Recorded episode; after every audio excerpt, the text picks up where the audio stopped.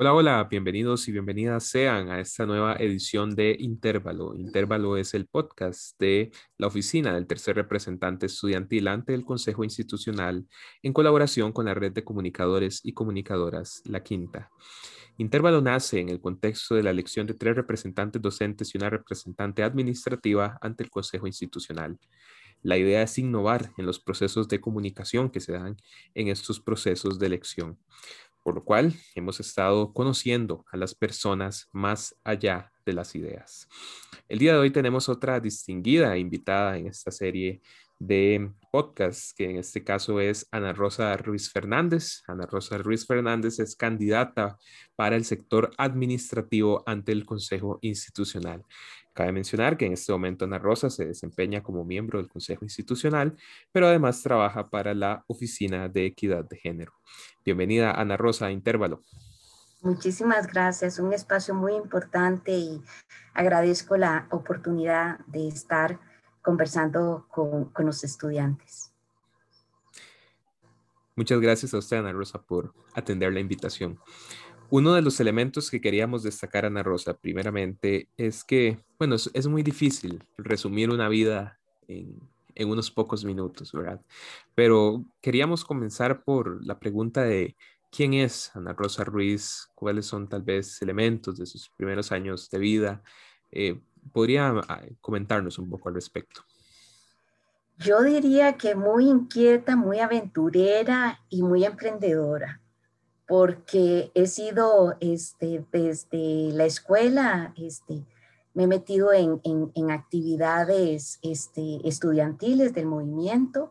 De hecho, en la universidad llegué a ser, este, no teníamos en la Escuela de Economía asociación de estudiantes y em, entonces yo fui la primera presidenta del Tribunal Electoral y después la segunda presidenta de la Asociación de Estudiantes de Economía. Siempre muy activa, de hecho, inclusive hasta en el barrio, famosísima. Yo era la que organizaba los encuentros para, en aquel entonces nuestros espacios eran los patios, así que andábamos por todo el barrio y ojalá un potrero lleno de naranjas, todas no las comíamos. Entonces, eh, eh, he seguido eso cuando entro al TEC, sigo en la misma dinámica. De hecho, entrando al TEC, habían unas señoras ahí que convocaban para, para ver si algún día teníamos un taller infantil. Y yo decía, hey, es que es lo único que veo que se mueve en esta institución, no veo ninguna otra convocatoria interesante. Y entonces me, me uní y desde eh, eh, ahí he estado participando en muchos este, espacios eh, del TEC, en organizaciones como bueno, la Junta Directiva del Taller Infantil, que logramos este, eh, fundarlo, e impulsarlo. Este, también eh, he estado en el Tribunal Electoral, he estado en, primero arranqué en la oficina de, de, de planificación como economista. En ese entonces estábamos siempre monitoreando el sector externo, cuáles eran las necesidades del sector externo. Entonces, este, eh, combinaba eso con todas las actividades que siempre este, me interesaron, la Asociación Solidarista, eh, ya he sido miembro del Consejo Institucional, este, me he metido en proyectos de extensión, he sido profesora, es decir, eh, como le digo, muy inquieta, muy, muy inquieta, haciendo un montón de, actividades y de proyectos. Rosa, me llama mucho la, atención esa etapa de como universitaria. De hecho, bueno, ya comentó usted un poco, ¿verdad? Y para nuestra audiencia también que usted es economista de profesión, por lo cual me gustaría saber eso. Eh, ¿Cómo fue esa etapa de Ana Rosa como estudiante, ese ingreso a la universidad? ¿Qué tal fue esa etapa de su vida? Muy hermosa, porque este, yo eh, era en la Universidad Nacional, en, la Escuela de Economía. Bueno, de hecho, al inicio llevé dos carreras, computación y, economía, y opté por, por quedarme en economía. Y, y, y, este, allá entonces mis papás hacían un gran sacrificio para alquilar una casa que la este, combinaba con, con una compañera de economía. y ese era el sitio donde mis compañeros dormían, comían, lo que había de comida lo repartíamos entre todos y todas. A veces era solamente un, atún y, y, como teníamos una panadería ahí cerca y como de los estudios son madrugadas, entonces apenas olíamos el pan, salíamos soplados y sopladas a, a, de hecho hasta este, en las panaderías a veces hay este, eh, eh, cosas que ya no se van a vender, que quedan como para regalar. A eso de fijo nunca se desperdiciaba, todo eso no lo comíamos. Y entonces de, yo tenía compañeros y compañeras que llegaban con mucha confianza, estaban siempre, este, eh, sabían que era un espacio seguro, que eso era lo más lindo. Nunca, nunca en esa casa pasó absolutamente eh, ninguna falta de respetos, eh, era de solidaridad. Y claro, como yo era muy metida en, en, en, en, el movimiento estudiantil, de yo era la que preparaba este, casi por semestre grandes fiestas en aquel entonces en los parques, este, por ejemplo, en el Monte de la Cruz, este, al, al Bosque de la Hoja, nos íbamos todo el día y cada quien llevaba lo que podía y entonces eran como em, espacios muy, muy lindos donde podíamos compartir, podíamos conocernos más y esa fue toda la, la, vida hasta que, hasta que terminé este, la carrera y ya me trasladé a, a Cartago y empecé ya la vida laboral. Sin duda, qué interesante. ¿Cuántas vivencias pudieron haber ocurrido, verdad, durante esa etapa como estudiante universitaria? Pero Ana Rosa, entonces, como, como comenta usted, eh, termina su carrera en Heredia, viene de nuevo a Cartago y bueno, ¿cómo inicia usted en la vida laboral? Sí, eh, de muy joven, ¿verdad? Muy, muy entusiasta este, primero con el trabajo que me parecía todo un reto, eso de estar monitoreando el, el, exterior y, y, y, con un modelo de planificación que me parece que debemos de recuperar en algún momento e, en, en el TEC, porque era una planificación muy, muy, muy integral. Es decir, primero ahí es donde se revisaba la oferta académica, cuántas más carreras, cuánta, este, y para esa cantidad de carreras, cuánto espacio físico se necesitaba, cuánta gente. Es decir, lo que debe ser una planificación, ¿verdad? Que empieza por la oferta académica, cuánto vamos a recibir de estudiantes, qué servicios les vamos a dar, este, si, si, si eh, tenemos suficiente espacio para atenderlos en comida, en, en residencias, eh, en, lo que es este, biblioteca. Eh, recuerdo toda la lucha de, las compañeras de la biblioteca en Cartago porque decían, este, aquí hay eh, oficinas administrativas, hay que sacarlas porque necesitamos toda la biblioteca para nuestros estudiantes. Y, el único departamento ahora que administrativo que hay es el centro de vinculación, pero es que antes había más. Y decíamos, no, ese es espacio para, para nuestros estudiantes. Después, este, eh, todas las eh, instalaciones deportivas que ha ido haciendo poco a poco, que, eso en Cartago, pero es el modelo que queremos para todos los campus y centros, ¿verdad? Que todos tengan las mismas condiciones de, deporte, de, este, de alimentación, este, es una injusticia, por ejemplo, lo que pasa este, en el centro académico de Alajuela, ¿verdad? Que están en un centro, acá, en un centro comercial por dicha y eso me, me, tiene muy, muy alegre. Es que ya prácticamente el 100% de la actividad va a irse a la UTN, ¿verdad? Que ya es, este, que es una universidad. Es decir, es que yo viví una vida universitaria y yo quiero que todos nuestros estudiantes tengan esa vida universitaria, una vida de, alegrías, con todas las condiciones en, este, que necesitan para poder estudiar, pero no solamente estudiar, sino recrearse, este, compartir este, amistades. Por eso para mí fue muy importante lo del taller infantil, porque ya veíamos estudiantes principalmente mujeres que, que, ya tenían problemas para su permanencia, su ingreso y permanencia. Y, hemos visto que en el transcurso de los años, ya hasta, hasta, hasta estudiantes hombres, también los vemos llegar al taller infantil a dejar su hijo o su hija y los a recoger, también es una necesidad para los hombres. Eh, logramos una beca especial para el taller infantil, logramos que en estos momentos la población de padres y madres se matriculen de primero para que puedan congeniar el estudio con el cuidado de sus hijos e hijas. Hemos logrado también que la población con discapacidad también tenga ese, ese, ese derecho. Y es porque una de las cosas que impulsé fueron las políticas específicas para madres, padres, estudiantes, para este, discapacidad, para indígenas, que ya tenemos indígenas en, en, eh, San Carlos, tenemos en Limón, tenemos en Cartago y, y esperamos que todos los centros y, y, campus tengan también una población que, que, que es de gran capacidad, que necesita su formación y también el respeto a la diversidad sexual. No todos somos iguales y en ese sentido tiene que haber respeto, respeto a qué somos, qué necesitamos, cómo nos expresamos. Estamos en una universidad y ese espacio de respeto eh, a la diversidad, a, la opinión, a la reflexión es muy, muy, este, eh, aquí muy importante.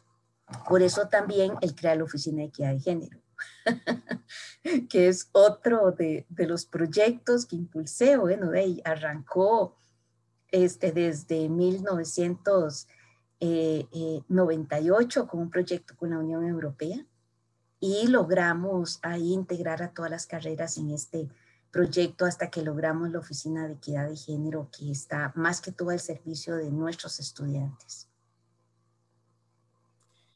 Quisiera destacar precisamente eso, Ana Rosa, porque creo que es en parte un, un distintivo personal suyo, el, el, abordaje y el compromiso con los temas de, de derechos humanos, diversidad sexual, eh, equidad de género.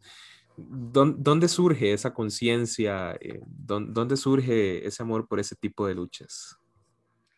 Cuando yo, este, eh, porque eso no lo viví, vieran que en economía, en economía éramos muy iguales, hombres y mujeres.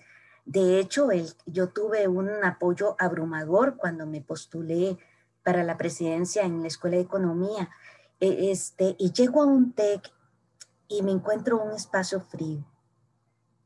Un espacio donde, donde este, en ese momento, porque ya hemos ido logrando, pero creo que no del todo, pero en aquel inicio y voy a decir algo muy, muy feo que yo realmente me impactaba. Y es que había escuelas donde decían, ¿y cuántas estudiantes mujeres te, llevaste a la cama? Digamos, cuando yo escuchaba una cosa de esas, yo decía, no puede ser, no puede ser que le puedan destruir la vida a alguien. Cuando hemos recibido en la, en la Oficina de Equidad de Género a, chicos maltratados por su diversidad sexual. O, por ejemplo, el toparme en un pasillo un estudiante eh, llorando porque no encuentra un espacio donde poder eh, eh, estar acompañado, poder este, tener convivencia. Entonces necesitábamos urgentemente una oficina con campañas. De hecho, yo fui este, en, en el 2000 14 por ahí, muy criticada, porque impulsé con Biesa y, y, en, aquel entonces la Defensoría Estudiantil eh, este, una campaña contra el, el, maltrato. Y así decía. Entonces vieran que fue este, eh, eh, primero con, ay, la federación. La federación hizo primero una consulta a, a, a toda la población estudiantil. Cuéntenos, cuál ha sido su vivencia en las clases, cómo, cómo los trata y las trata los docentes, cómo los trata el sector administrativo, cómo los, cómo, cómo, cómo, qué, qué discriminaciones entre ustedes enfrentan. Entonces tuvimos relatos que un dibujante los convirtió en imágenes. ¿Qué era lo que no podíamos permitir y qué era lo que estamos fomentando? Entonces, a partir de esas historias logramos una campaña hermosa que la pusimos en los pasadizos comenzamos a ir curso por curso a decir, para eso hay una defensoría estudiantil, para que ustedes se defiendan. Ustedes son personas que, que, tienen derechos y eso hay que cumplirlo. El TEC tiene que cumplir. Entonces, viera que fue una, una campaña muy linda, pero también este, no gustó. No gustó porque decíamos las cosas tal como están, eh, estaban sucediendo en ese momento.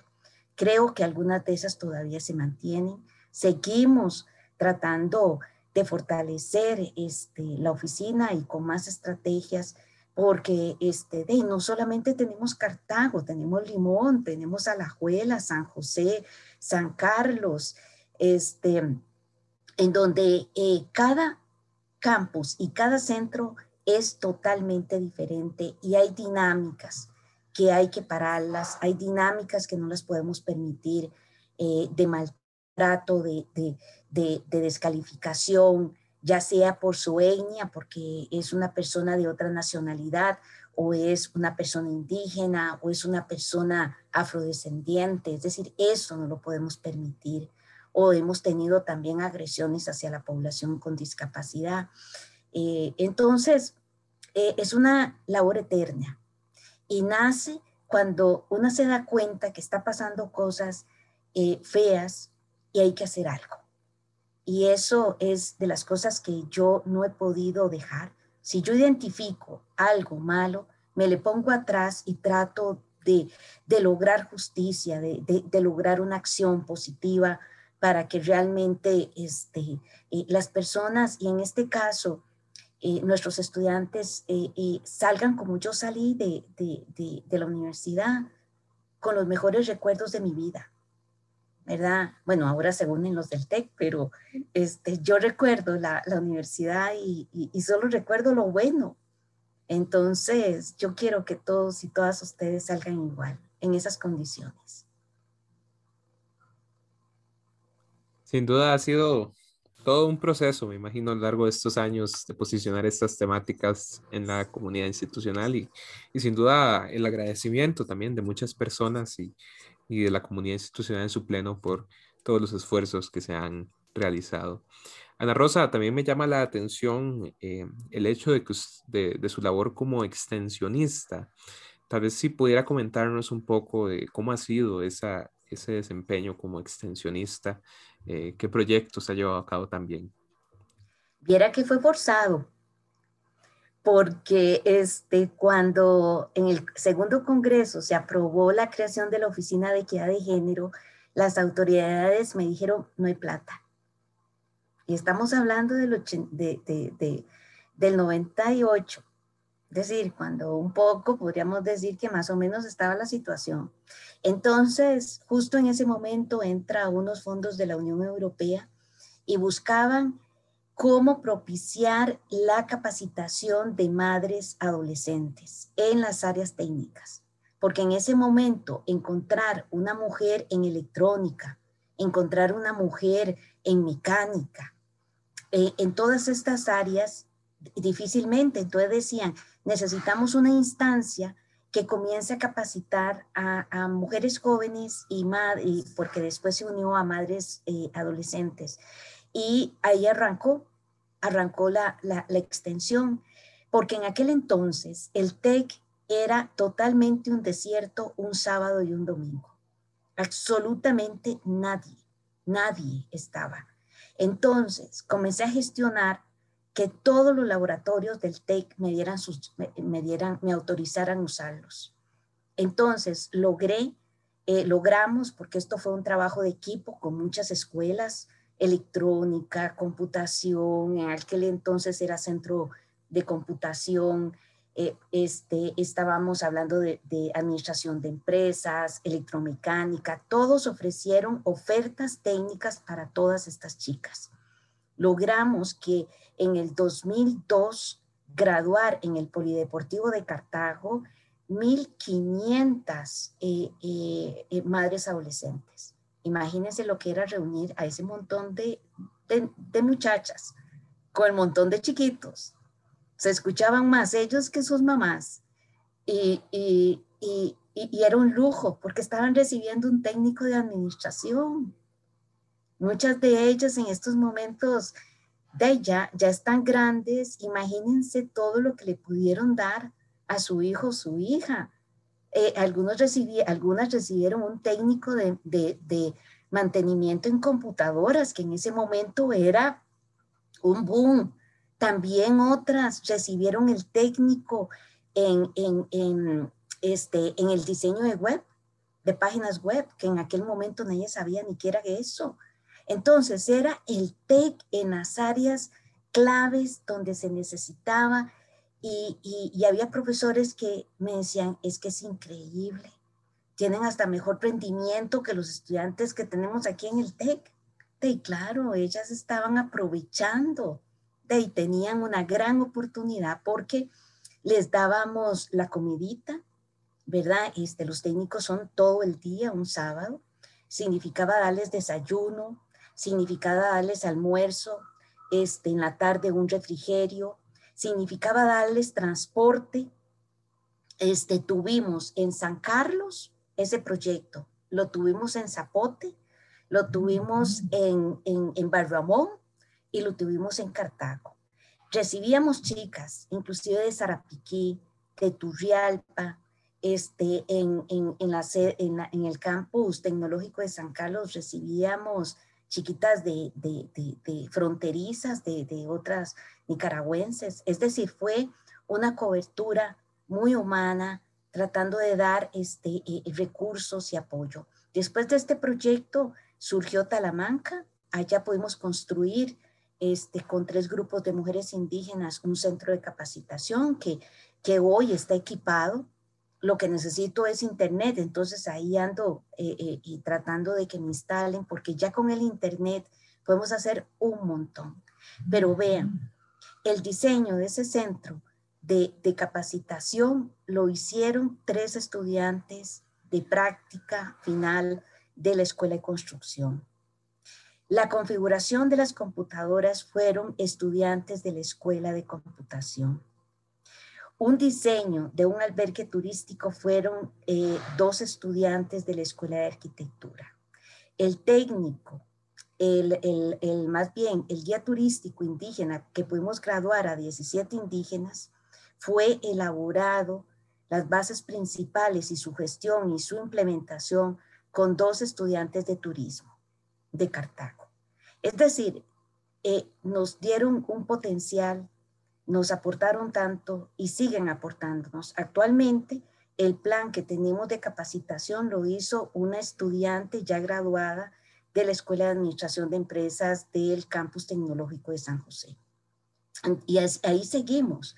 Acabo de el año pasado ser este jurado o, ¿cómo se llama? Este, profesora lectora de una práctica y era de, de tres estudiantes que le hicieron un estudio de factibilidad eh, vean qué importante, a, tres, eh, a dos emprendimientos allá en, en, la zona Cabecar de, de, de, Talamanca. Uno para el procesamiento de platanitos y segundo para la instalación de una panadería. Y, y, y, eso, solo con ese estudio, ya ellos consiguen, ellas consiguen ya los fondos para un financiamiento porque fue un estudio muy bien elaborado con todos, con todas las, los requerimientos técnicos que se piden de un estudio de factibilidad para que un ente financiero lo pueda hacer. Esa es la actividad de equidad este, con los proyectos de extensión y como involucramos estudiantes, involucramos este, eh, eh, profesores y profesoras, entonces estamos formando gente con una visión de género, de derechos humanos, porque no es cualquiera el que se mete a, estos temas. Entonces ahí vamos poquito a poco haciendo transformaciones con la parte docente, de apoyo a la academia y en estudiantes. Sin duda una actividad muy destacada en, en la extensión y, es algo que, bueno, ha cambiado muchas vidas, siento yo, y, y que eso al fin y al cabo es lo satisfactorio también de todos estos proyectos. Ana Rosa, ya se nos, se nos va acotando el tiempo, entonces quisiera hacerle una última pregunta o, una última petición, llamaría más bien, que es que pueda regalarnos un consejo a, las personas que estamos escuchándola en este momento, ¿qué, ¿qué consejo nos podría dar usted? Bueno, en este momento de pandemia, de recesión económica, tenemos que ser primero muy solidarios y solidarias. Es decir, estamos en un momento realmente difícil, pero si nos apoyamos entre nosotros y nosotras, entre los y las estudiantes, con el personal docente, con el de apoyo, yo creo que eh, el TEC ha generado todo un capital humano importantísimo para que nos apoyemos, porque en estos momentos nuestras familias dependen de esa fortaleza nuestra. Así y, y la misma institución nos ha dado, nos está permitiendo grandes posibilidades. Entonces, en ese sentido, solidaricémonos, cuidémonos mucho, porque cuidándonos estamos cuidando nuestras familias, nuestros compañeros y compañeras. Este, tratemos de apoyar todas las acciones este, sanitarias que se nos piden, porque dando el ejemplo podemos parar un poco esta tendencia tan alarmante con la pandemia. Y algo tan importante es que este, y, su salud mental va a ser importantísima. Y en eso creo que es un reto que tenemos de cómo mejorar y apoyarlos a ustedes en, en, su salud, no solamente física, generando aún espacios muchísimo más amplios para que ustedes puedan llegar a la presencialidad, a actividades culturales, actividades deportivas, académicas, con seguridad. Eso es una responsabilidad nuestra que vamos a tener que ir abriendo, haciendo paulatinamente, porque sabemos que ustedes lo necesitan para su propia salud física y mental, el tener espacios seguros donde puedan compartir, estudiar y crear amistades. Esta ha sido Ana Rosa Ruiz Fernández, eh, funcionaria de la Oficina de Equidad de Género y candidata por el sector administrativo al Consejo Institucional. Ana Rosa, le agradecemos muchísimo su participación en esta nueva edición de Intervalo y además agradecemos a toda nuestra audiencia que esperamos que conocerle más en profundidad les permita también darse cuenta de su persona y de, toda esa trayectoria que ha forjado a lo largo de los años. No me despido sin antes recordar que la elección de tres representantes docentes y una representante administrativa ante el Consejo Institucional se realizará el próximo 27 de mayo en los diferentes campus tecnológicos y centros académicos del TEC, por lo cual les invitamos a informarse de cada una de las personas candidatas y que voten por aquellas personas que consideren que pueden llevarnos por un mejor ritmo como institución. Esto ha sido Intervalo, del podcast de la oficina del tercer representante estudiantil ante el Consejo Institucional en colaboración con la red de comunicadores y comunicadoras La Quinta y les deseo una muy buena tarde. Hasta luego.